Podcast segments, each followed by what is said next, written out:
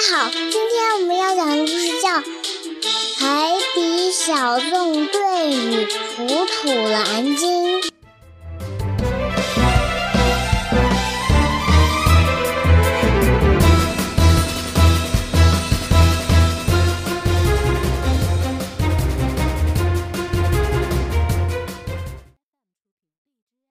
在安静的海底，章鱼堡是海底小纵队生活和工作的地方。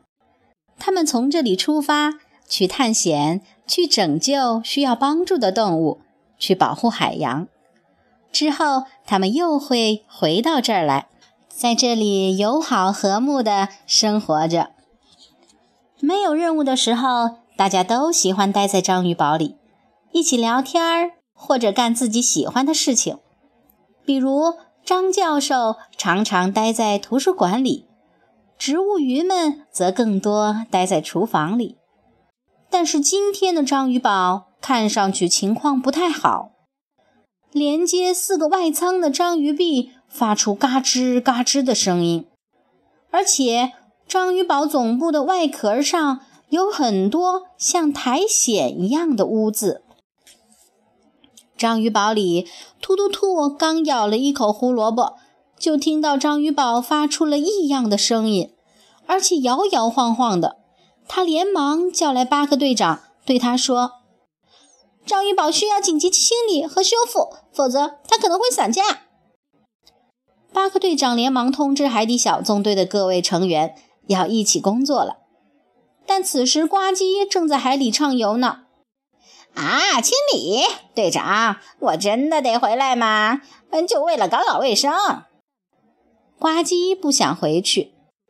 章鱼堡出了问题，我们需要全体出动把它修理好，马上归队。巴克队长命令道。呱唧只得服从命令。他刚准备掉头返回，突然遇上一条巨大的蓝鲸。蓝鲸翻了个身。巨大的水流带着虎鲨艇翻了两个跟斗，呱唧吓了一跳。他看着蓝鲸叫道：“你差点把我吸进去，伙计！还有，你知道自己是底儿朝天了吗？”“哦，是吗？我找不到同伴了。我的声呐好像出问题了。”蓝鲸慢吞吞地说完。又翻了回去，呱唧来不及躲开，大叫道：“啊！”他快昏过去了。这时突然传来一股声波，蓝鲸马上追过去。哎呀，真是条糊里糊涂的大鲸鱼！呱唧摇摇头说道。呱唧还没有归队，巴克队长决定先让突突兔给大家讲解一下详细情况。突突兔对章鱼堡进行了全身扫描，在显示屏上将章鱼堡出现的问题一一点开。章鱼臂得焊结实点儿，螺丝得紧一紧，地板也得扫一扫，还有那些刮花的地方，窗户得擦了，水箱也要排排水，接口也得上点油了。突突兔介绍完之后，巴克队长给大家分配了任务，工作开始了。突突兔戴上头盔，来到章鱼堡外面，把章鱼壁的接口处焊结实，然后紧了紧螺丝。皮医生负责用吸尘器清理章鱼堡内部的地面，他细心地清理着，不放过任何一点灰尘。在检修的过程中，章鱼堡不断发出嗡嗡的声音，这种声音通过水流传播了出去。呱唧正驾驶着虎鲨艇赶往章鱼堡，在路上，他又碰到了那只糊涂蓝鲸。呱唧被之前翻滚的水流吓到了，他连忙喊道：“喂，大家伙，让我过去，别乱动！”蓝鲸停下来，想让呱唧先走，但突然他听到了章鱼堡那边传来的声音，他有些焦急地望过去，说。听起来，我的朋友在用声呐找我。那不是鲸鱼，是章鱼宝。呱唧告诉他。可是蓝鲸并没有听他的，他只想快点找到同伴。于是他径直朝着声音传来的方向游过去了。呱唧也急忙追了过去。在章鱼堡里，修复和清理工作才完成了一半儿。巴克队长、谢灵通和皮医生还在忙碌着，达西西也正带着植物鱼们擦拭章鱼堡外舱的玻璃呢。另一些植物鱼们拿着锅碗瓢盆，敲敲打打，伴着节奏在章鱼堡里走来走去。大家干得热火朝天。谢灵通已经检查了大部分水管的螺丝，张教授用几只章鱼臂同时擦桌子，擦得又干净又快。章鱼宝在清理的过程中一直不停地发出声音，太吵了，导致它附近的小鱼们都游走了，剩下一些小动物也纷纷低下了头，而呱唧。遇上的那只蓝鲸却觉得是他的朋友在呼唤他，还在向章鱼堡游过来。突突兔正准备修水管，可是他连水闸都拧不动。皮医生过来给他帮忙，但也无济于事。最后还是巴克队长将水闸搬了过来。你力气真大，队长！皮医生羡慕地说道。将水放出去后，突突兔戴上了防护眼罩，开始维修水管。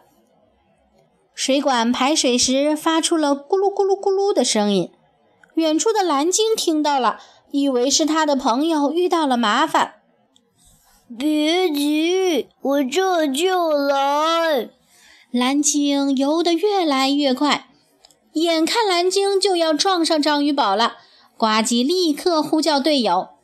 一只糊涂蓝鲸正向你们冲过来。